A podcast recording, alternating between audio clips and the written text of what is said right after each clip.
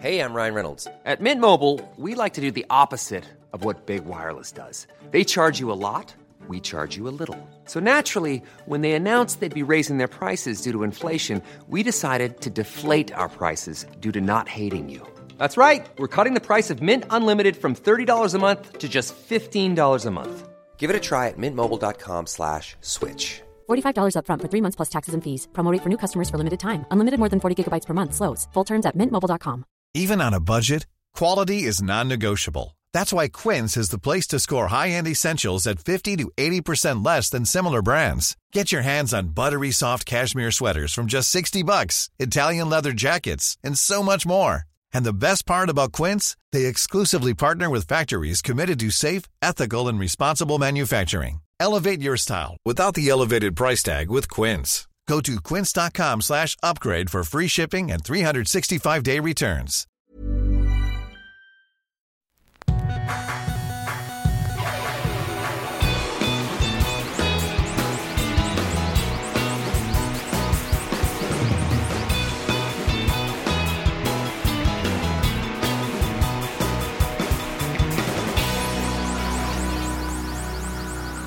Bienvenidos a Los Nombres Comunes, episodio 242. En el episodio 181 mencionaste a Blink 182. ¿Vas a mencionar ahora a Front 242? Este es el 8. A ver. ¿Qué? Este. Este episodio es 242. ¿Y por qué menciona Blink 182 en el 81? No, en el no, no, 181. 180 y Blink 182 en el 182. Eh, no sé qué es Front. 242. Sí. Es una banda de los 80s, tipo. Cántate algo. Ah, no, no, no sé, es muy synth. ¿Te da pena o qué? No, no dudo que es una banda que si, si buscamos en las referencias o inspiraciones para Rammstein, no dudo que Front 242 salga ahí, pero no, no lo juro. Rammstein. Rammstein. Yo Oye, tengo una historia chistosa con Rammstein. A ver, Ah, es que incluiría como que echar de cabeza a, a personas. ¿podemos no mencionar nombres? Mm, Pues es que, o sea, no me sé los nombres como quiera. Ah, bueno, pues entonces. Tendría que no hablar mal, Ok. pero hablar sobre algo Bueno, que si yo hubiese sido parte directa de ese algo, no me gustaría que alguien más dijera eso de mí. ok. Y no dudo que ya se lo haya platicado a personas, pero pues aquí en un foro tan abierto, tan abierto entre comillas, Bueno, ya dijiste A, dijiste B, dijiste C, escupe el D también. que es de... D es, ya, ya dilo. No, no, no, porque te digo, el decirlo O sea, no, no, no lo vas a decir. no lo voy a decir. O sea, hiciste todo un build-up de que tienes una buena anécdota con Ramstein y luego no. Me arrepentí. Es de sabios Retirar. corregirse. Ok, está bien. Sí, yo no tengo ninguna anécdota con Ramstein, entonces para los que ahorita están esperando algo de Ramstein, pues no hay. Ok, yo tengo una duda. ¿Sí se dice Rammstein? Ok. En lugar de. No, pues yo, yo sé no es Ramstein, Ajá, Ramstein. pero eh, escucho una ch por ahí. Rammstein. Ah, Stein. Es que Stein. Sí, sé que Stein es un es como Es- parte de unos apellidos típicos ahí medios germanos, ¿no? Es, eh, Stein. Tipo Frankenstein, pero es Frankenstein también. Ajá, sí, Frankenstein. Es que ahí te va. Y se lo platicaba Flippy y otra vez no voy a decir de quién viene esto. Ok. Pero estaba platicando con unas personas sobre el género del horror. ¿ok? Y este alguien es una persona, digamos, sí es, sí es inteligente. O sea, sí lo considero una persona muy pensante. Que Pero- sí le, que sí le gira la rata, digamos. Ahí viene un pero. Pero llega y, y, o sea, no es nadie famoso, porque luego empiezan de que ver quién será. Ajá. Pero haz de cuenta como que raya a veces en lo. Cuando yo uso el sufijo oide, es cuando, por ejemplo, en este caso iba a decir intelectualoide. Es cuando él se cree, cuando, cuando, o sea, intelectualoide me refiero a que se siente más de lo que es. Mm, es como un pseudo Como intelectual. un pseudo intelectual, pero la persona sí, sí la considero una persona muy inteligente, ¿no? Estamos hablando sobre películas de horror y acababa de salir la de Midsommar. Es. Roberto. No, no, Roberto. No, no, por eso, por No eso, te di- creas. por eso dije no es famoso, Ah, porque ok. iba- iban, iban luego, luego a decir que es Roberto, güey. No, no. Y estábamos hablando sobre la película Midsommar. Mm. Y entonces este güey se empieza a referir a esa película como Mitsuma. Y así decía, Mitsuma. Y yo, yo no lo corregí. Dije, ni de pedo se dice así en sueco. No, O sea, se no, dice- no, espérate. Y, y digo, ni de pedo se dice así en sueco. Pero el vato seguía diciéndolo así, como haz de cuenta, yo lo interpreté como si la persona estuviera diciéndolo en sueco Ajá. y él pensando que yo ni de pedo sé, entonces digo que yo iba a decir, ah, órale, el vato es, eh, habla muchos idiomas y, y, pues está diciendo la película en el Título en, la- original. en el- en el- en su título. Digo, pues, la, digo, la película es gringa y la película claro. es en inglés, pero Sí. es- eh, sucede en Suecia y el evento este de Midsummer es, es en Suecia. Sí, porque el nombre es está en sueco, ¿no? Está en sueco, O es no Midsommar. No es summer. No es Midsummer, es Sí. Midsommar. Pero el vato le decía Mitsuma, Mi- Mitsuma, Mitsuma. Yo, ok, pues este güey piensa que estoy pendejo o algo así. Y ahora que fuimos a Suecia, como que aprendí bien leve cómo se las pronunciaciones de vocales y así. Y, y- y ahí pensé, estando en Suecia, fue que pues es Midsommar. ¿Por qué el vato me trataba de impresionar diciendo Mitsuma? Sí, no. Entonces ahora que dice Rammstein. ah, Rammstein, sí. Entonces lo, lo, lo- como lo equiparo la idea de que sí será el, el, el, el es que sí, Stein, O sea, no es Rammstein, es Rammstein. ah, Ram- es que ah, seguramente hay quienes en Alemania digan Ramstein. No sé, puede ser con dialectos, pero Stein es, según yo, Stein, que es piedra en alemán, Stein. Stone. E, E-I, que también es algo que sucede en, en inglés con nombres que ter- bueno, no nombres que termina, pero EI en alemán es I. S-T-E-I-N no es Stein, es, no, es Stein. Stein. Sí, sí. Eso sí sabía, el Stein. Pero no sabía o no sé. Harvey Weinstein, no sé por qué pienso en él, pero Harvey Weinstein seguramente es un nombre, pero le dicen Harvey Weinstein. Pero es, es un, es un apellido judío. Sí, sí, sí, sí. Y ahí Stein también es muy común como nombre judío. Bueno, entonces. Todos los es- nombres que tengan que ver con la, la naturaleza, es- piedras preciosas y cosas, sí. ¿Son judíos? Su- Suelen ser judíos, sí. ¿Tú eres judío?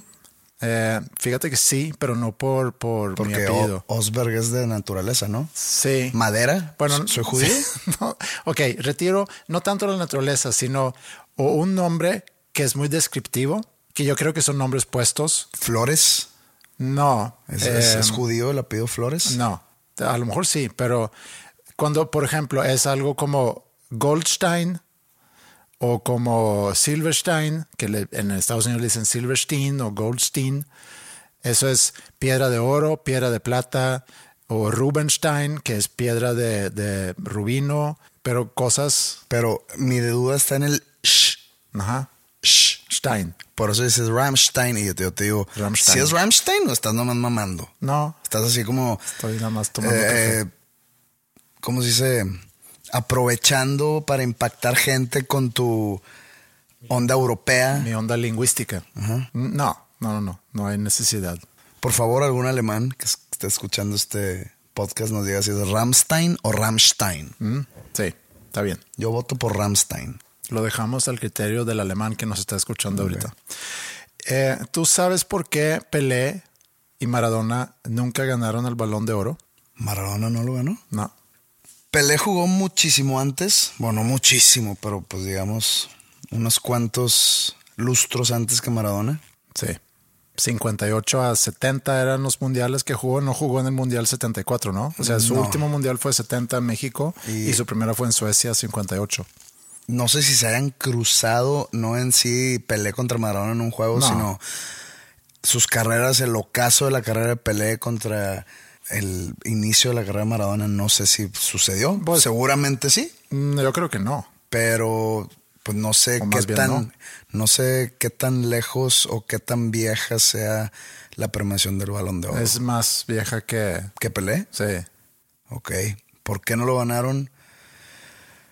Eh, porque chance no había tanto, digamos, tanto mediatismo. O sea, la respuesta es no, no sabes. No, no, no, estoy tratando, no, no sé, obviamente, me- eh, para empezar, no sabía que no lo habían ganado. No, yo tampoco. Me, me enteré hace O poco sea, y estoy tratando de, de que los bloques caigan, tipo Tetris, y llegar a la, una interpretación del Sí. por qué. Bueno, te puedo dar pistas. ¿Quién lo, quién lo reparte o quién lo otorga? o Eh, quién lo- una revista de Francia, ¿no? Ajá, sí. O sea, es francés el premio. Pero, pues, Dios se lo acaban de dar a un francés, pero supongo que antes de Benzema, el último francés que lo ganó, yo, pues, seguramente fue Zinedine Zidane, hace muchos años. Seguramente no. Sí, debe de haberlo ganado. Sí, seguramente sí, Sí. en 2002. o Michel. Platini lo, gané, lo ganó como tres años seguidos o algo así. 82, 80s. 83, Sí. 84, sí. Eh, pero no, no sabía que Maradona, se me hace raro que Maradona no, eh, porque él quedó campeón del mundo, que Sí. quedó multicampeón con el Nápoles, que es un equipo que estaba olvidado totalmente. Eh, me hace raro que no lo haya ganado Sí, a mí también se me hizo muy raro cuando me puse a ver la lista hasta entender que antes se repartían a jugadores europeos. Ah, ya, ok. Entonces, el primer, y aquí ah, otro dato medio curioso, el primer no europeo que lo gana. Messi, en-. No, no, no, no, esto fue en el 95 por Bueno, ahí. Entonces deja adivinar. Ronaldo, No, debería haber sido quizá Ronaldo. Ronaldo lo gana el año siguiente, pero ah, el año anterior lo gana otro jugador. Rival- creo no Rivaldo, eh, Romario. No, no lo vas a. No, Romario es después. este, el argentino medio de contención. No, no, no es argentino, Ah, ¿no es ni de argentino? Brasil, ni de Latinoamérica, ni de Europa. Obviamente, digo, por primer jugador ¿Fue fuera de africano? Europa. Sí, 95. George Weah. sí. Ok. George Weah, el actual presidente de Libia. Perdón, no, Liberia. Liberia, ok. Liberia, sí. Sí, curioso, ¿no? De que hizo un switch en su carrera. Pues hubo un luchador de la WWF, Jesse the Body Ventura, Ajá, sí, me suena. Sí. que se hizo gobernador del estado de Minneapolis, no, del estado de Minnesota. Sí. Arnold Schwarzenegger, Sí, también. gobernador de California. Se fue del- Ronald Reagan, presidente de Estados Unidos. Sí, sí. Cuauhtémoc Blanco. Cuauhtémoc Blanco, flamante gobernador del estado de Morelos. Sí. ¿Sigue siendo? No sé, no creo. Eso según yo fue hace muchos años, al menos de que haya sido, no sé, reelegido. No sé, fíjate que qué mal me, qué ignorante me siento. José Madero, siguiente presidente de los Estados Unidos mexicanos. Sí, estaría muy interesante eso. Pero bueno, George Weah es el primero no europeo en ganar el premio. El que más lo ha ganado, Messi, siete veces. Y luego Ronaldo lo ha ganado. Cristiano, Cristiano, sí. Ronaldo, Ronaldo. Ronaldo, el Ronaldo, el, Ronaldo el fenómeno. Nazario. Sí, creo que lo ganó dos veces. Y, y Luis, bueno, Luis Figo lo debe haber ganado. sí, Figo momento. también lo ha ganado. No tengo aquí la mano en la lista, pero lo vi y hace un par de días y sí. Eh, vi el documental, ¿Cuál? el de Figo. Ah, sí, yo también. Y pues yo viví toda esa historia y haz de cuenta que lo puse y dije, ah, va a haber, va a haber nuevos twists, No. va a haber nuevas historias, o van a platicar secretos, o Figo va a decir la verdad. Es exactamente lo que todo el mundo se enteró. Sí, a mí no, a mí no Eh, me gustó. Pérdida de tiempo. A mí no me gustó. Vi otro documental también en Netflix, el de Ronaldo. No sé si lo viste. ¿El de cuál Ronaldo? Cristiano, Ronaldo, sí. No, no lo he visto. No, no, no, no soy muy dado a ver documentales de fútbol. ¿No? O sea, vi, no sé si yo te fue el que te dije o tú fuiste el que me dijo a mí sobre, pero esta es película, la película de la selección de Dinamarca que ganó la Eurocopa Ah, sí el tú, me, 92. sí, tú me lo recomendaste y sí, sí me gustó. Está buena. Sí, y está también vi la película, pero es actuada también de Roberto Baggio. Ah, sí, eso no lo he visto. Está buena, ¿eh? Sí, hay muchos documentales, películas inclusive de, de futbolistas. Me quedé con ganas de ver el de Anelka, Ajá, sí, creo porque que... muy controversial él. Anelka era un futbolista Sí, francés. francés. Sí, se me hace que sí lo vi eso. Pero bueno, el, vi el de Ronaldo y también vi otro documental que está en Netflix que se llama The Redeem Team. Que The Redeem Team es un- el- el- la selección de Estados Unidos de básquetbol que fue a competir en las Olimpiadas de Beijing en 2008.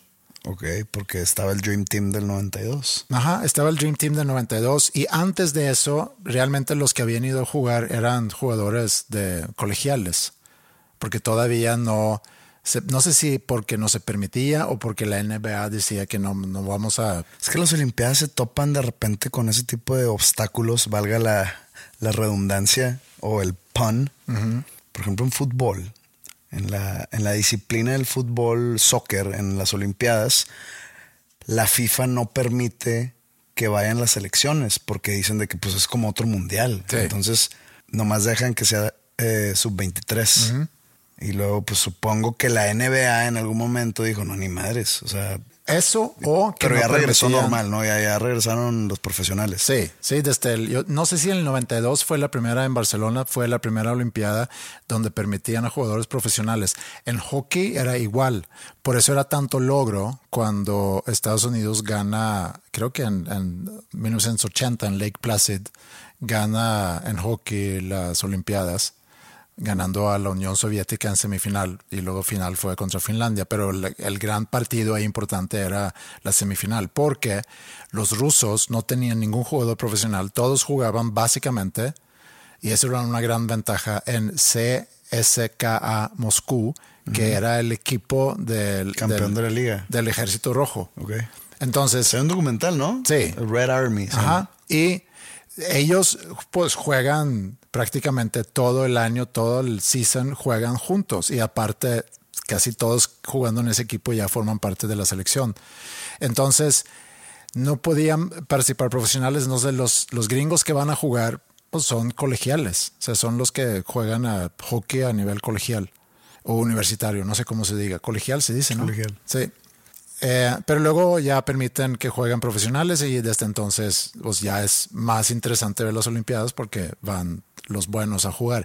A diferencia del Mundial, O sea, s- o sea, son malos los colegiales. no, no son malos, pero no son tan buenos como los profesionales. Pues falta, les falta un poco de experiencia. Sí, a diferencia del Mundial de Hockey que, que siempre sucede cuando están los playoffs de la NHL o la liga profesional, entonces los, los muy, muy, muy buenos pues no participan en el Mundial, pero a las Olimpiadas suelen ir los buenos.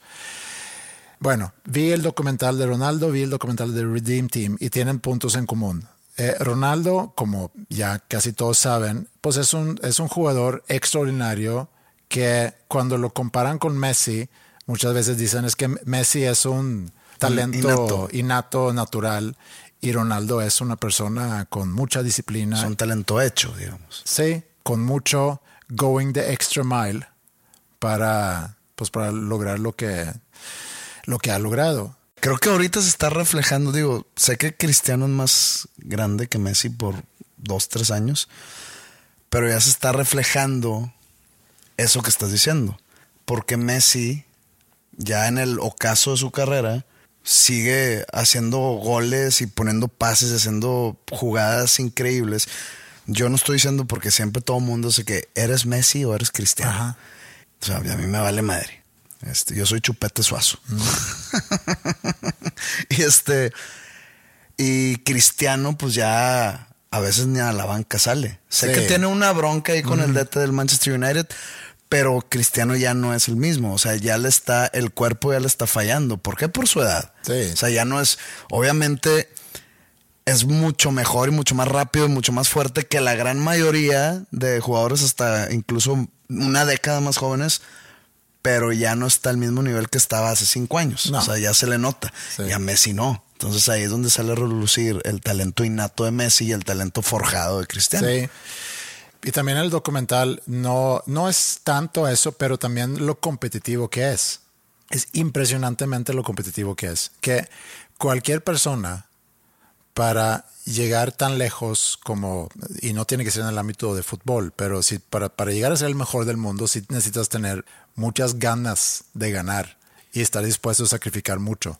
Creo que esos niveles, esos niveles de, digamos, excelencia deportiva o atlética o como le quieran llamar, ya, por ejemplo, los top 5 de tenis del mundo, creo que el factor que los diferencia uno u otro, el que, el factor que hace que uno sea mejor que el otro ya es extra deportivo, extra atlético o extra físico. Siento que es mental. Sí, sí, O sea, es totalmente. mucho más Sí. mental. Sobre todo en deportes individual, tipo el tenis o golf o así.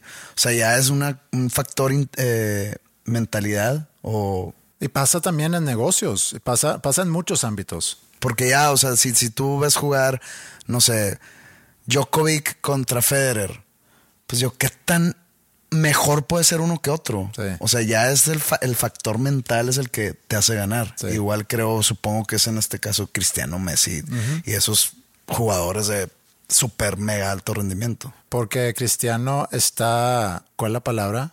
Le, le pesa o le, Le, pesa. le pesa cuando hay una racha que Messi gana el balón de oro, creo que tres o cuatro años seguidos, y le pesa a Ronaldo sabiendo que él está, está allá arriba. O sea, en, en la selección para el balón de oro siempre nominan a tres, tengo entendido. Y esos tres van y ahí mismo... Pues, Nominan a es. muchos, pero luego por votaciones es los últimos tres. Sí. Y, y luego ya, pues no sé. La premiación es en Suiza, según yo, por, por alguna razón. Eh, pero sí sale en el documental. Entonces, cuando ya por fin gana, eh, lo festeja mucho. Que siendo un jugador de equipo, o sea, o, o más bien, por ser un deportista de equipo, sí tiene, sí, sí le importa mucho los logros individuales. Que Pues es que quién no. sí, digo, podríamos decir siempre es el, oye, metiste tres goles, sí, pero lo importante es que gane el y- equipo y, que el esfuerzo y que la madre. Ay, siempre hay un pedacito de mentira ahí Sí, en ese tipo sí. de. Y no tiene nada de malo. No, no, no, no tiene nada malo. Y Ronaldo no lo esconde. Y, y lo habla y lo comenta cada rato que sí es el jugador, el mejor jugador del mundo. Pero también tiene una, tiene una forma, un estilo de vida que también es de mucha rutina y de mucha preparación. Pero sí es impresionante ver el esfuerzo que él está dispuesto a hacer. Y lo, y lo comparo con The Redeem Team, porque la historia es que ¿Y por qué le llaman The Redeem Team? Porque habían tenido ese éxito por muchos, muchos años de siempre ganar las Olimpiadas. Siendo Dream Team, siendo jugadores colegiales. Dream Team versión 4, versión Sí. 5. Pero en las últimas Olimpiadas, o, o no sé si en el, en el 2004, en Atenas era, ¿no? 2004. Sí, porque Sydney fue en el 2000. Sí, no ganaron. ¿Quién ganó? ¿España o Argentina o Uno Serbia de- o algo así? Una de esas. No sé si era Argentina o si era España. Creo que Argentina. Perdieron contra España o Argentina en un semifinal. Ganaron bronce. Entonces, Ok, un slump. sí. Y jugaba ahí un jugador muy joven en aquel entonces, LeBron, LeBron James. Y le, y le decían los medios ya muy, muy chistosos, LeBrons. LeBrons. Órale. Duro golpe. Duro golpe. Entonces dicen, ok, tenemos que hacer algo y empiezan a juntar jugadores y para prepararse, porque tenían la actitud de que nosotros somos jugadores de la NBA, nosotros no necesitamos entrenar, junta a los mejores, vamos, ganamos fácil, luego regresamos con la medalla al- a la casa. No fue el caso en el 2000, no fue el caso en el 2004, o no sé si en el 2000, lo, lo dejo ahí, porque hay un mundial en medio que tampoco, que tampoco ganan. Juntan el equipo, está LeBron James, que no sé mucho de básquet, pero pues está también Eh, Kobe también- Bryant. yo también sé, estoy muy limitado en mi Entonces conocimiento. no puedo yo tirar muchos nombres ahorita, O sea, pero, sí me gusta leve, pero no, no, no me meto mucho. pero hay una escena, están haciendo preparaciones en Las Vegas. Entonces están en Las Vegas, actitud NBA, saben que son los mejores del mundo. Llegan a Las Vegas, tienen entrenamiento y en la noche, oye, pues, ¿a dónde vamos? A salir, ¿no? Salen a la fiesta, regresan a las 5 o 6 de la mañana al hotel y dicen que en el lobby, porque Kobe Bryant no había salido, en el lobby se topan con Kobe Bryant, que, oye, pues ¿a dónde vas? No, pues voy al gym. Un poco como tú, un poco como tú, aunque tú sí saliste en Gotemburgo, una peda tremenda. El día siguiente pregunté por ti y, y Roberto me dijo, no, no, no, se fue al gym. Luego pues, me enteré que fuiste al gym, diste la vuelta y regresaste. No, no, no, si estuve.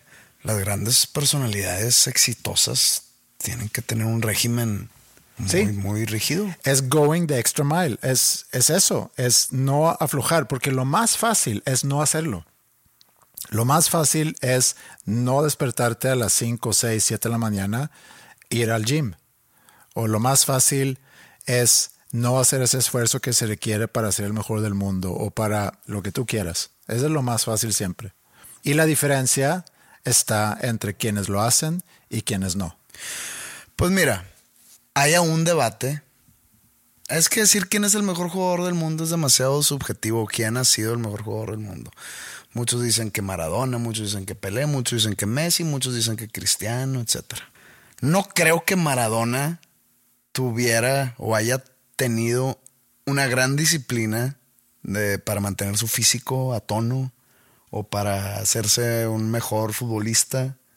Y pues es considerado por una gran mayoría o por una alto, por un alto porcentaje de los aficionados del fútbol como el mejor futbolista de todos los tiempos.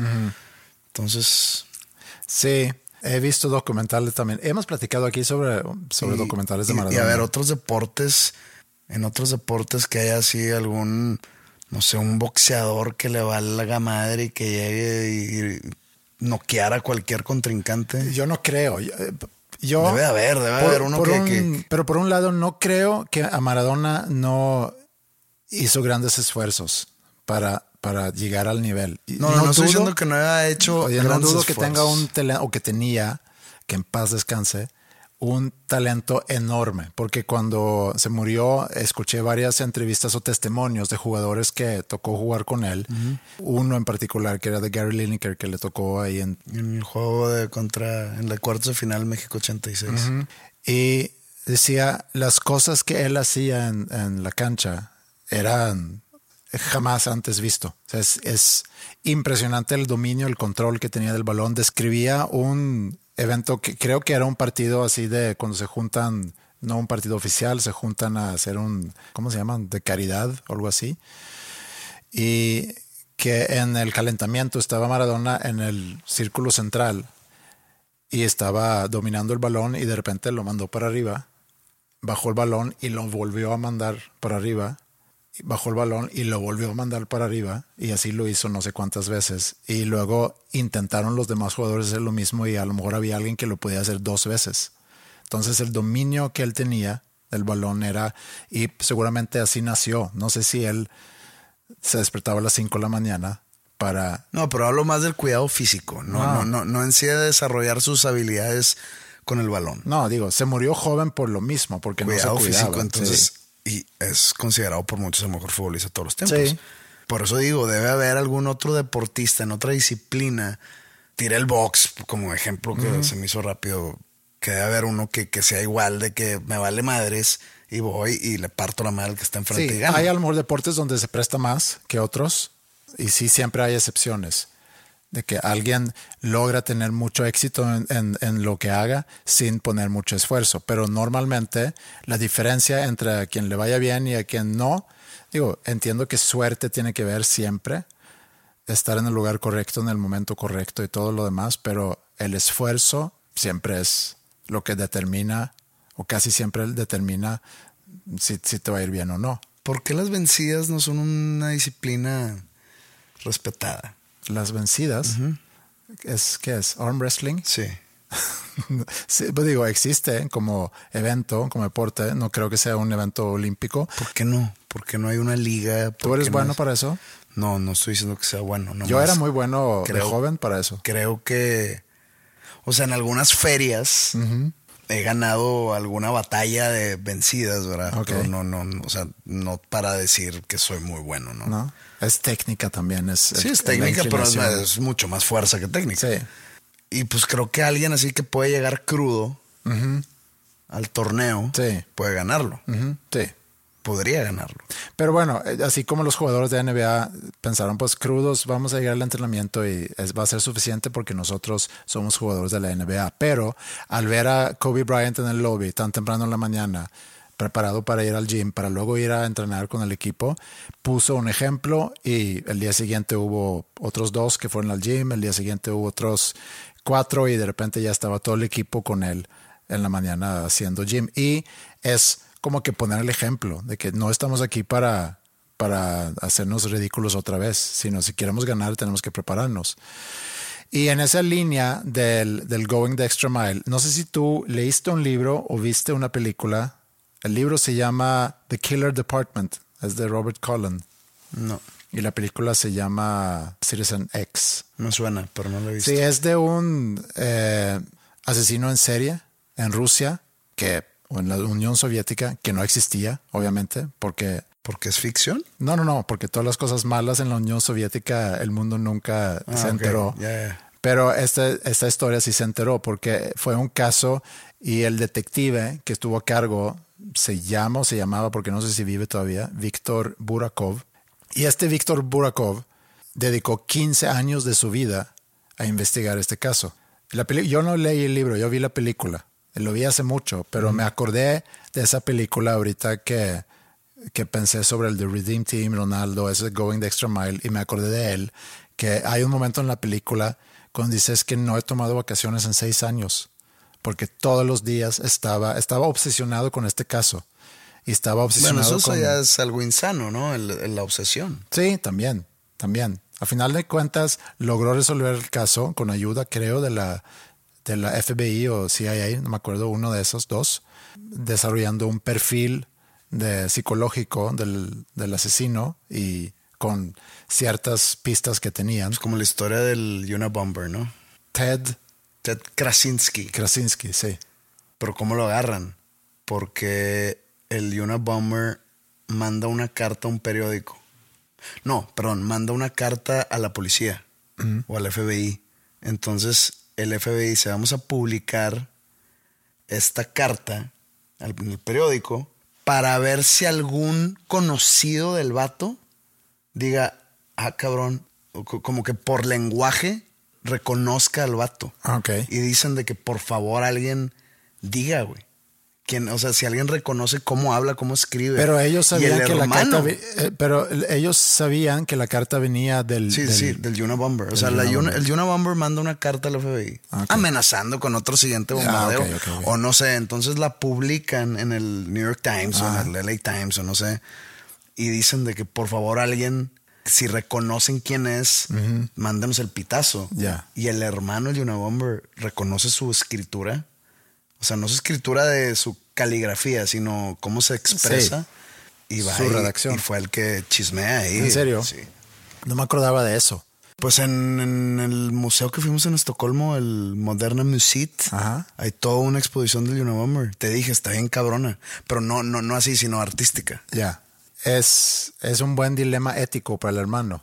En el momento de enterarse que esto suena a que puede ser mi hermano, me pregunto qué tipo de relación tenía con su hermano. Creo que estaba medio desaparecido Mm. el Unabomber de la vida familiar. Pero sí, eh, sí, sí entra ese dilema de que tengo que hacerlo porque no quiero que alguien más muera Claro. eh, por mi hermano. Aunque implica sacrificar o throw under the bus a mi hermano. Digo, no dice vive aquí, sino porque él era un Sí. ermitaño, ¿verdad? Pero pues ya mandan fotos, él- es él y pues empiezan en la cacería.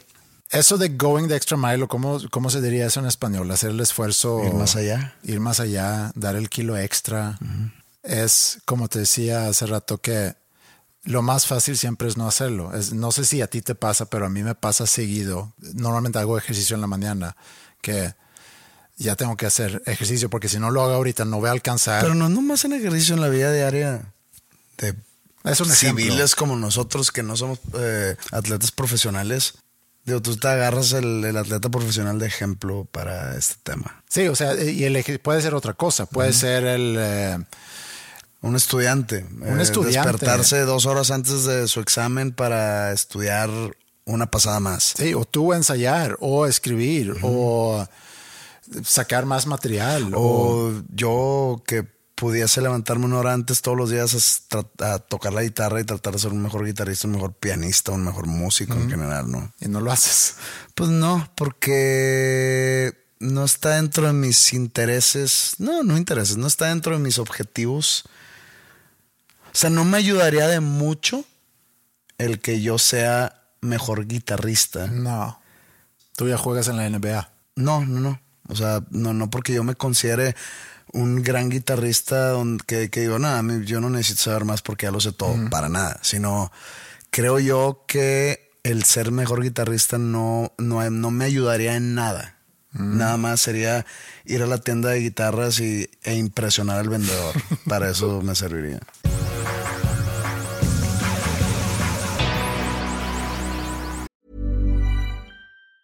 Even on a budget, quality is non-negotiable. That's why Quince is the place to score high-end essentials at 50 to 80% less than similar brands. Get your hands on buttery soft cashmere sweaters from just 60 bucks, Italian leather jackets, and so much more. And the best part about Quince, they exclusively partner with factories committed to safe, ethical, and responsible manufacturing. Elevate your style without the elevated price tag with Quince. Go to quince.com slash upgrade for free shipping and 365-day returns. There's never been a faster or easier way to start your weight loss journey than with PlushCare.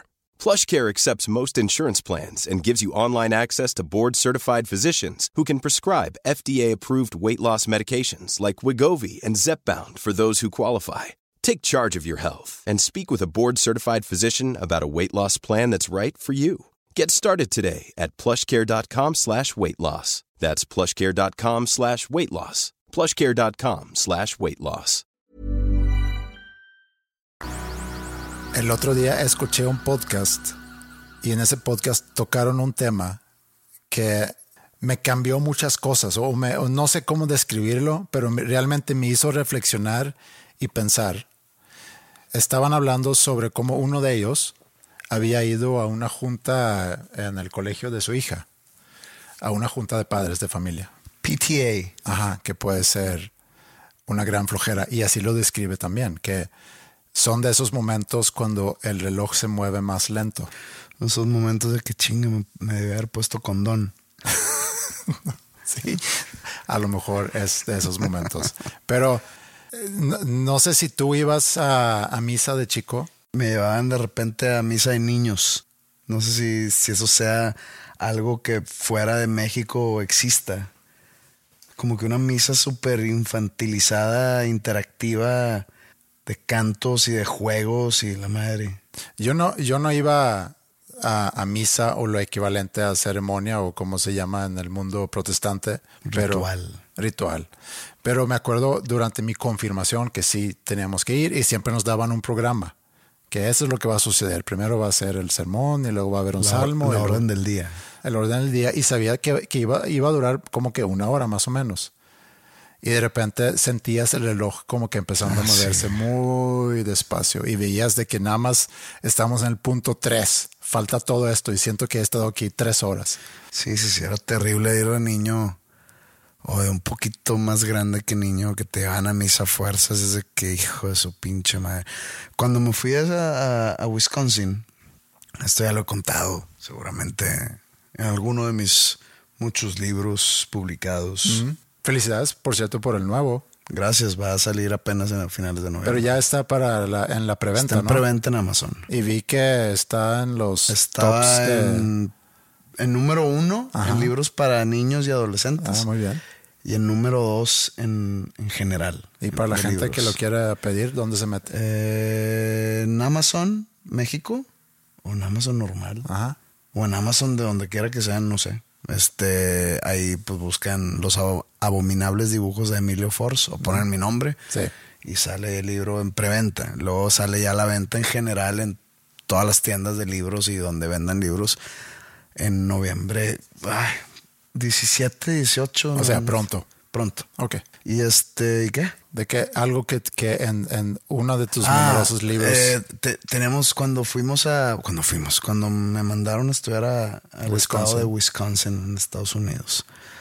Pues es un- una escuela o un. ¿Cómo se llama? Un internado de los legionarios de Cristo, ¿no? Entonces, todas las actividades y enseñanzas y demás revolvía alrededor de la religión católica y de los legionarios y de Jesús y de Dios y de la Virgen y que la madre. Entonces todos los días había misa, por supuesto. Todos los días íbamos a misa en la mañana, recién despertado. O sea, te despiertas a las seis, a las seis y media tienes que estar en la iglesia. Going the extra mile. Y la capilla estaba al lado de la cocina. O sea, la, la cocina gigante para la cafetería, para no sé cuántos niños éramos. Entonces, siempre todas las misas de todo el año olía a tocino y a huevo y a... Entonces era una tortura. Todos los días. Ahí cumplí. Ya de cuenta que por más maligno que me convierta, Ya tú estás. Yo estoy del otro salvo, lado ya, o sea, ya fui a misa Sí. todos los días oliendo a tocino. Sí, es como, como los que van a una boda el sábado y, y preguntan si la misa Ah, la sí, cuentan para la mañana. misa cuesta- cuenta para mañana. Sí, sí, sí, después de las 5. Ah, ok, entonces yo ya, o sea, ya, ya cumplí, güey. Sí, que es muy curiosa esa mentalidad, pero bueno. Entonces, si llego con San Pedro Mm. y me dice, ay, güey, creo que tú la cagaste mucho, ¿eh? Tú, no, no, no, no, no, ni madres. Busca el 93, 94. Mm. ¿A cuántas misas fui, cabrón? A ver. No, pues sí, te mamaste, ¿eh? Más de lo que se pide, ¿no? Pues ya ves. Pásale al lado de Jesús Cristo. Siéntate ahí, en su A mesa. mano derecha de- Sí. del Cordero. ¿Quién más está ahí en esa mesa? ¿Estás tú, Jesús Cristo? Está Judas, ¿no? seguramente Job. Job se la peló bien cabrón. ¿Quién era Job? Job era un güey en épocas bíblicas. era un güey que se lo cargó la chingada, güey. ¿No, ¿No sabes la historia de Job? No. Era un vato que tenía a su familia y a su, a su ganado y vivía del ganado y su casita, su chocita ahí en medio de la nada y, y pues que dice la leyenda o la parábola que hace cuenta que Dios le puso las pruebas de fe de que a ver si este güey es tan chingón. Le mandó matar a los hijos, o sea, no lo mandó matar, sino sus hijos se murieron de enfermedad, mataron a la esposa, algún tipo de virus o de plaga mata todo su ganado, eh, alguna tormenta o un huracán se lleva a su casa y el vato se cae que yo te sigo amando, Dios, yo sigo pensando que todo esto tiene un fin y tienes para algo mejor y porque me estás poniendo pruebas de fe y, y aquí estoy hasta que dijo Dios de que, oye, pues ya te mamaste un aplauso. Siéntate, Pásale. siéntate aquí en la mesa con José Madero. Qué cabrón, güey. Sí. Eso, eso no está bien, ¿eh? No, no. Que es ese tipo de No. pruebas. No. Y así en la Biblia hay mil de cosas similares, ¿eh? Es que el Viejo Testamento es un Dios un poquito más castigador. Sí, es un Dios bien cruel. Oye, fui a unos viñedos y pues empiezan a hablar de que no, este, hace muchos siglos la producción del vino era, pues era más chilera, este, no se hacían estos procesos y pues yo de que, pues transformaban agua en vino, ¿no? Con magia. Pues sí, era más chilero, ¿no? O sea, no había todos estos procesos de limpias y, y que la madre y, y no, no les dio mucha risa. Faltaste respeto a, a su proceso. Pues digo, imagínate que un podcast lo hagan, que, que un vaso de agua lo transformen en un podcast, pues nos estarían faltando al respeto a nosotros Sí. que nos la pelamos tanto. Eh, regresando a la Junta de Padres, entonces, él lo describe así como algo muy tedioso y muy aburrido y ya por fin va a dar la hora y la maestra dice que, bueno, pues eso era lo que yo tenía que presentar, al menos de que haya alguna pregunta o algún comentario de algo. Y describe ese silencio que, se hace antes de que alguien se anima a hacer una pregunta, como que ya me vi afuera, ya me vi subiéndome al carro, ya me, sub- ya me vi llegando a la casa, cenando, eh, viendo tele, pero en eso alguien levanta la mano y dice, yo sí tengo un comentario. Pero el comentario que hace, eso, eso es lo que a mí me hace repensar tantas cosas. Que la mamá dice, creo que tienen que dejar de hacerle cosquillas a los niños. Esa maestra también era como que la maestra de educación física y la educación física se llevaba a cabo afuera y entonces hay momentos cuando hay papás viendo, quizá en la última clase del día, qué sé yo, ver a esa maestra jugando ahí con los niños y de repente haciendo cosquillas. Hasta ahí todo normal porque tú piensas, bueno, pues es normal que a los niños de repente les haces cosquillas. Y yo jamás había pensado en esto. Y dice la mamá que hay niños que no les gusta. Es más, yo creo que a ningún niño le gusta que le hagan cosquillas. Sí, es muy molesto. Es muy molesto, pero nosotros de alguna forma hemos, nos hemos puesto de acuerdo que a los niños se hacen cosquillas. Pues hubo una junta No. de adultos. Pero, que, o- no, pero ¿Qué hay- piensan que le gusta a los niños? Cosquillas, cosquillas. y un martillo. Ajá, es que se ríen, se ríen los niños y se ponen todo así y entonces pues les ha de gustar. Pero lo que ella platica y me, me hizo como que entender el, el por qué es tan mal hacerle cosquillas a un niño, porque ella eh, comenta que lo que les estamos enseñando a los niños al hacerles cosquillas, aunque no están de acuerdo con eso, pero- o a lo mejor no se atrevan a decir nada, pero también ¿Has tú hecho cosquillas alguna vez a un niño? Seguramente. Bueno, ¿cuál es la reacción del niño? Pues se hace como que bolita y se ríe y como que de repente se harta y dice ya. Sí, pero normalmente como que pierde control. Ajá. No me acuerdo cómo se llama esa, esa condición que puede pasar que te haces todo, todo flojo y te ríes y, y no tienes control sobre tu cuerpo. Pero les estamos enseñando que está bien. Tengo una duda. Si alguien nos está escuchando en Paraguay, ¿sabe que es, que es cosquillas? No sé si se llama así en todo el continente. Cosquillas es hacerle tickling en inglés. Tipo cuando estabas chiquito y te empiezan a rascar, digamos, la axila y te daba risa, eso es cosquillas. Cosquillas es hace cuenta el, el, el sentimiento que te da de, O- de risa e incomodidad. O, en el por ejemplo, cuello. alguien te agarra el cuello, ¿no? Y, y la reacción es que levantas los hombros porque quieres quitarte eso y te pones y te ríes. Normalmente es una. Y yo creo que ahí es donde los adultos piensan de que el niño se ríe, le ha de gustar, sin recordar cómo era cuando de chiquitos alguien le hacía cosquillas. Y luego, pues, no dudo que haya quienes vivido también experiencias de cosquillas como que de más de, de- de mala onda. De aprovecho para hacerte cosquillas para luego a lo mejor poner mis Pasarme de lanza. Sí, para pasarme de lanza. Hay un documental, no sé si lo viste, no, no de niños, Sí, de adultos. de Tickle Me se llama. Ajá, sí, sí lo vi. que hay como una subcultura o había una subcultura en Estados Unidos de que la gente, que era un torneo, ¿no? ¿Qué era? Era un torneo de aguantar cosquillas, güey. Pero que estaba muy cabrón, que era un underground muy Sí. denso que amarraban a gente a colchones en el piso y a ver, no sé cómo medían quién ganó, ¿no? Pero, tampoco me acuerdo. pero está súper bizarro porque Sí. si era de verdad. Dije, ¿qué- Pero hay un consenso ahí. O sea, tú te vas ahí como voluntario. Ajá. El O sea, niño tú quieres no. participar. Sí, el niño no levanta la mano y dice, oye, tío, vente y hazme cosquillas. tío?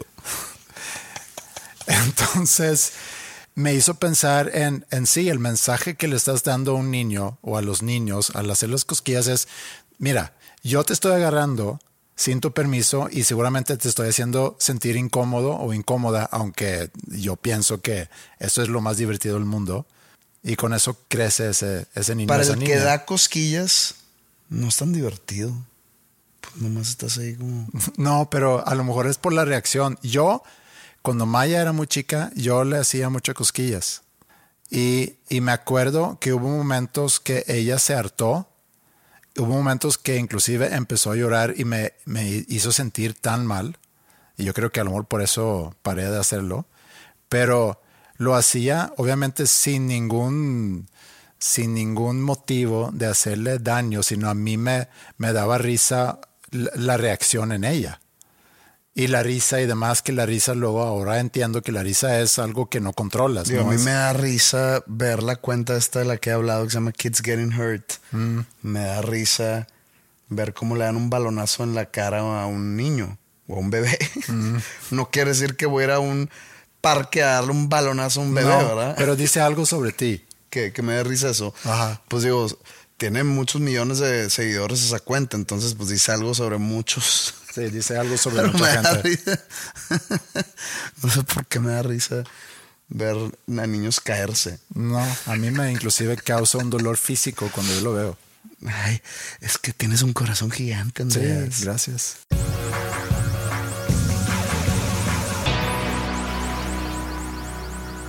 Oye, hablando un poco de cosquillas y hablando de lo que eso puede causar en un niño, de seguramente incomodidad. Y, y realmente eso fue la, la gran reflexión después de haber escuchado a, a este podcast y que hablaron sobre eso. Yo pensé que jamás, jamás en mi vida le voy a hacer cosquillas a alguien. Porque sí tienen razón, es invadir un espacio y además estoy señalando a esa persona que si tú quieres ir a tocar a alguien sin su consentimiento, pues date. Como un acoso sexual de un tipo. Sí, la verdad sí. Yo de niño fui muy fácil de asustar y me acordé ahorita de algunos episodios ya que fue Halloween hace pocos días y digo, vi anunciado que va a salir otra vez, no sé si era viernes 13, van a salir otra película de esa. ¿De Halloween? o de Halloween, no me salió. acuerdo, uno de los dos. ¿Ya de Halloween Ends. Ok, Salió hace como un mes. ok, La vi está diferente. sí. Ay, a nadie le importa. Pero yo me asustaba bien fácil y qu- quiero pensar porque esa es otra cosa, que a los adultos nos puede dar gusto asustar a alguien, o sea, a los niños, porque nos gusta ver la reacción. Porque en ningún momento puede ser pensando, al niño le va a gustar mucho ser asustado, al niño le va a gustar mucho lo de las cosquillas, a lo mejor ahí pensamos porque se ríe, o a lo mejor alguien que se asusta mucho también se ríe como una reacción nerviosa. Pero yo me acuerdo que mi, abuelo, por ejemplo, mi abuelo materno, que mencionamos eh, el episodio pasado. De los huevos de fuera. Sí. Pero eso no fue el, el susto, sino o sea, él de repente me asustaba eh, y, Y traía los huevos de fuera. no, no. Eh, entonces yo me quedé como que con, por eso el jump scare me, no me gusta nada y por eso no puedo ver, o puedo, pero no veo películas de miedo que incluyen muchos jump scares porque no me, no me gusta. O de que de repente aparezcan cosas que no deberían de estar ahí. O sea, me acuerdo todavía ya de grande edad podía pasar por la ventana de mi cocina preocupado de que algo iba a estar afuera de la, de la cocina ventana. que conocí yo. No, esa cocina no, pero. Ah, sí, la cocina. Sí, sí, sí, la cocina en, en, en casa de mi mamá. Sí. Que está la mesa y está la cocina que va Que a la, a calle. Y yo me acuerdo haber estado en la cocina de noche. Pero todos, está muy, está muy alto ahí para que se. Sí, se tienes que brincar. Tienes, tienes que ser alto y brincar tantito. Pero sí lo puedes hacer. Y eso sí causa mucho miedo. Y me acuerdo también que mi papá en algunas ocasiones hizo eso. O sea, estábamos nosotros cenando, él llegando tarde de la oficina y se paraba ahí en la, en la ventana. Y siempre me daba mucho miedo eso. Porque te tardas un ratito en reconocer quién está afuera, ¿no? Bueno, pensé en eso ahorita eh, a raíz de, de Halloween. Y en School of Rock hay un rumor que vive un fantasma en School of Rock. Ok. Y hay varios ya que han contado El fantasma del rock. Ajá, fantasma del rock. Anécdotas de, de, de ese fantasma. Sobre todo los que se quedan tarde a ensayar. Yo he ensayado ahí muy tarde y no me Nunca has nada. visto nada. Yo he sentido cuando me toca cerrar y estoy muy, muy tarde ahí, que todos ya se fueron. Me ha tocado sentir, que no sé si es una sensación que tú has sentido alguna vez, como que un poco de, de escalofríos. No, nunca. Nunca- Ahí no. No, no, no, pero en, al- en algún Ah, lugar. Sí, por supuesto. Que estás en un lugar y sientes, por alguna razón, te da escalofríos. Que es muy difícil explicar el por qué, pero Es el beso de una doncella fantasmagórica. Sí, seguramente es algo así. Pero eso sí lo he sentido. Maya, que ha ensayado mucho en, en School of Rock, me ha contado varias cosas. De que están ensayando, si, si ubicas el cuarto en medio de ensayo, y al final hay como que una ventana Sí. que da al pasillo. Que el pasillo es todavía dentro de la escuela, ¿no? Sí. Y también si estás sentado en la batería, ahí está la puerta de la entrada y pues hay como que un pequeño espacio y normalmente está prendida la luz afuera. Entonces me comentan que han visto como que sombra pasar por esa puerta, han visto cosas pasar por esa ventana que está como que enfrente del baterista o la baterista. Y pues entonces entre todos los maestros y todos los que trabajamos en School of Rock ya como que nadie se quiere quedar tarde por lo mismo. Los adultos son los que más miedo le tienen a ese tipo de cosas. Los Sí. niños son más valientes que los adultos. ¿Y, en po- ese y por qué es que nosotros que deberíamos ser personas más racionales? No sé, no entiendo. Hace poco también estaba platicando con alguien y salió el tema de las películas de terror. Y es de que no, yo no puedo ver películas de terror. Un adulto, ¿verdad? De Más de 30 años. Sí. No puedo ver películas de terror porque no puedo dormir. ¿Cómo es posible? O sea, mi lógica cuando yo era niño y veía una película de Jason o de Halloween, Michael Myers o Freddy Krueger y se, se acaba la película y tienes que irte a tu cuarto en la casa oscura y vas caminando y estás todo te da miedo porque chance Jason me está esperando ahí. Yo hubo un momento que dije, ¿y cómo se enteró Jason que yo acabo de terminar de ver su película? Sí. ¿Pero creías en Santa Claus? Pues muy niño, sí. O, o- te estoy platicando cómo mi lógica, de cómo le empecé a, ten- a perder el miedo a la oscuridad Sí. después de ver una película.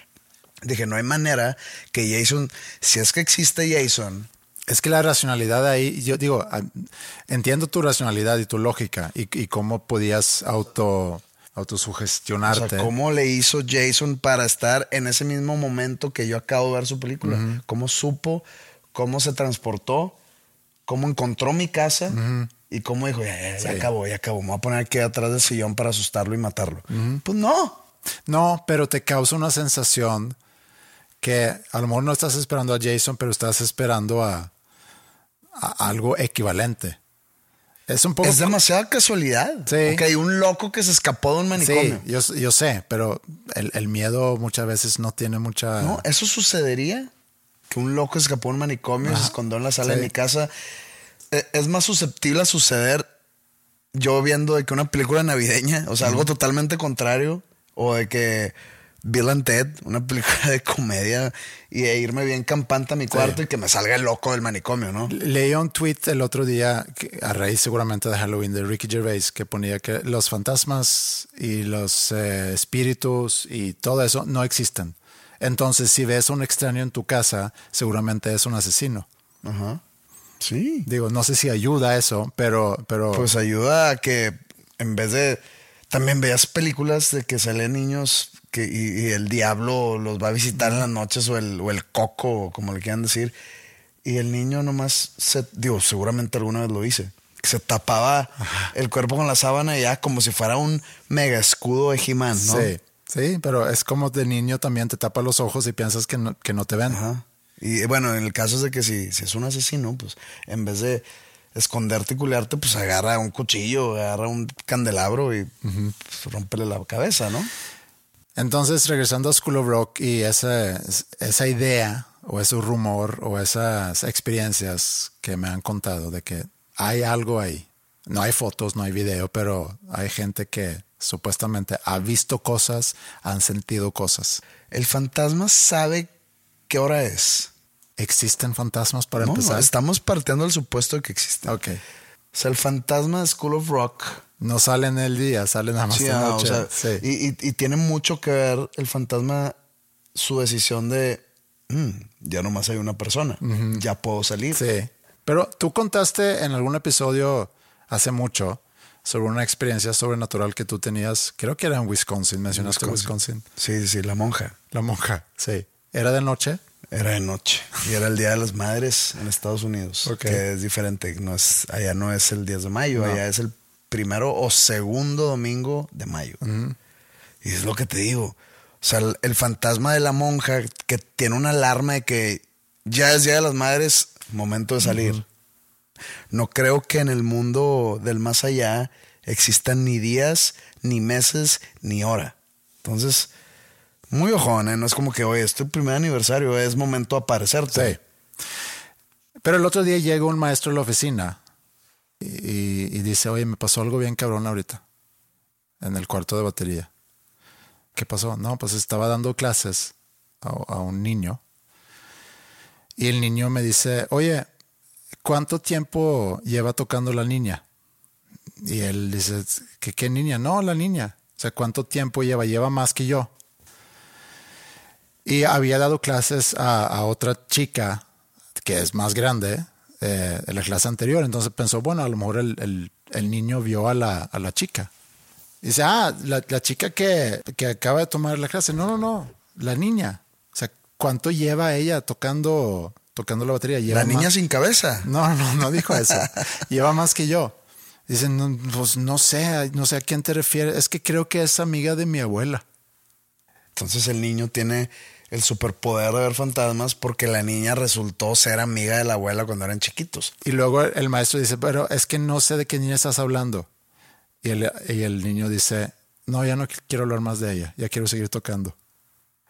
Llega a la oficina con esta información y habíamos varias personas en la oficina y, y, y sí, todos se quedaron con mucho miedo y no había quien podía cerrar la escuela esa noche.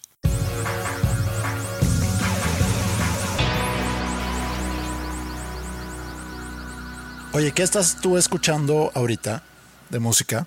¿Qué estoy escuchando ahorita de música? Digo, pensé en que, en que pudiéramos a lo mejor terminar con, con recomendaciones o con reseñas o con algo. Bueno, pues este, me gustó la nueva canción que salió de Bruce Springsteen. Sé que es un cover, pero me gustó mucho. Don't Play That Song, se llama. Ah, no, esa no la escuché. Escuché la, la que salió hace una o dos semanas, que era Night Shift. Night Shift. Night sí. Shift estaba bueno también. Eh, también, lamentablemente, me gustaron dos canciones de, del nuevo EP de Weezer. Ajá. Entonces, yo tengo un playlist de Weezer que se llama Joyas en la Mierda. Mm. Pues Weezer tiene que 20 álbums, ¿no? Entonces, tengo un playlist que escojo muy puntualmente las pocas canciones que me gustan. Entonces, de- no sé cuántos álbumes son, mi playlist es de 20 canciones. Ok. Entonces, puse esas dos ¿Quién es el EP de invierno? el de? Autumn, el de otoño. Y, y empecé a escuchar ese playlist, el de joyas en la mierda. Y pues es lo que he estado escuchando.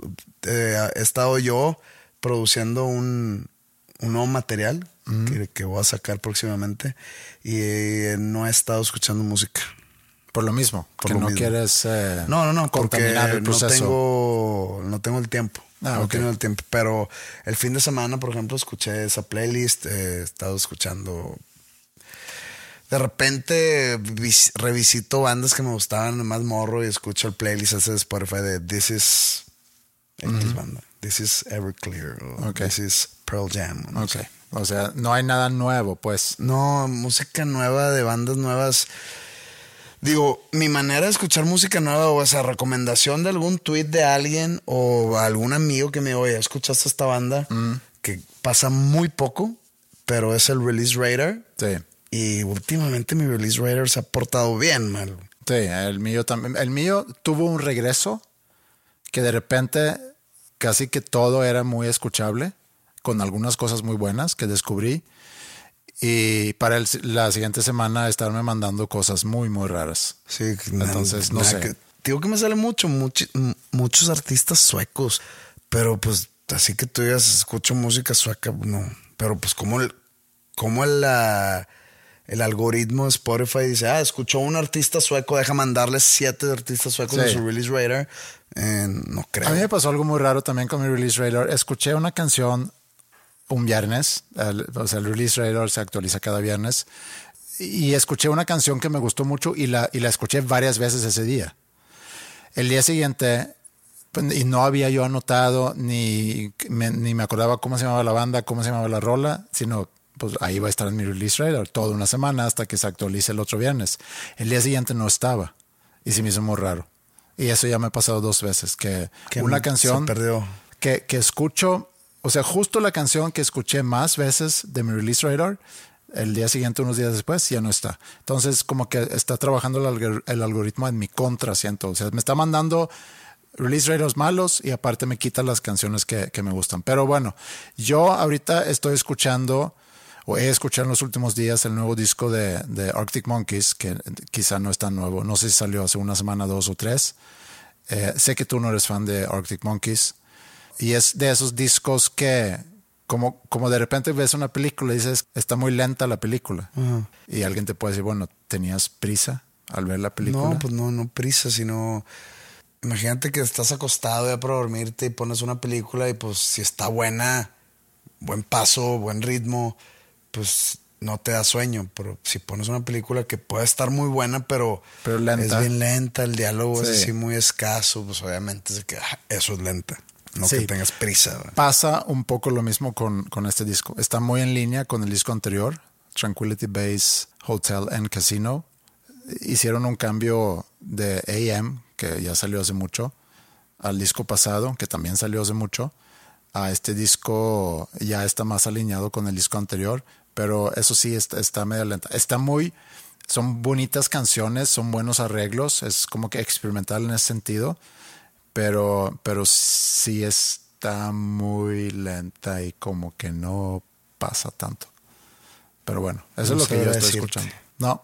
Y ya, entonces podemos recomendar covers de Bruce Springsteen, que creo que es una eh, recomendación no tan buena. Eh, el playlist de Whitney, pues es que es, es Springsteen es O un si artista yo, de toda la la, vida. si yo hago la recomendación, no es tan buena. No, pero eh, tampoco estoy diciendo que mi recomendación de Arctic Monkeys sea tan buena. Pues porque tiene, debe, debe haber gente que no conoce a Arctic Monkeys. Y debe haber gente que no conoce a Bruce Springsteen. Ponle tú que no, pero chance hay gente que no sabe que Bruce Springsteen está sacando cada dos semanas un sencillo nuevo de su disco de covers. Sí. Bueno, Entonces, pues ahí está, si quieren. si quieren. Y pues me gustó esta última que sacó. Trae onda doo-wop, que yo soy muy fan del doo-wop. Pues me gustó mucho. Y ya, y pues te digo, no, batallo mucho en encontrar música nueva. Como que está todo muy, ya muy hip hopado, muy trap. Y pues eso por más que trato, no, no, no lo logro. O no me logra. ¿Hay algo más que se puede decir sobre la producción del, del nuevo material? No, ¿No? No.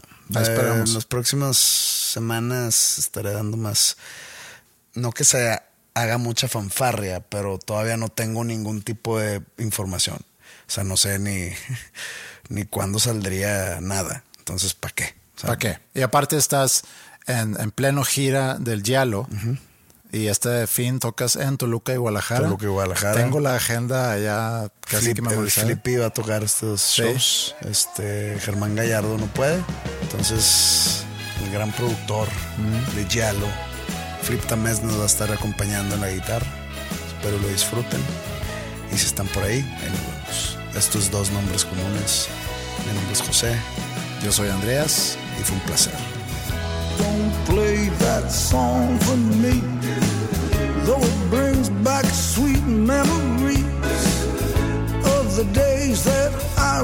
knew, of the days I spent with you. Oh no, don't you let it play. It fills my heart with pain. Please stop it right away.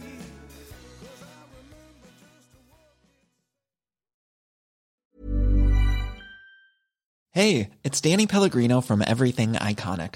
Ready to upgrade your style game without blowing your budget? Check out Quince. They've got all the good stuff shirts and polos, activewear, and fine leather goods, all at 50 to 80% less than other high end brands. And the best part? They're all about safe, ethical, and responsible manufacturing.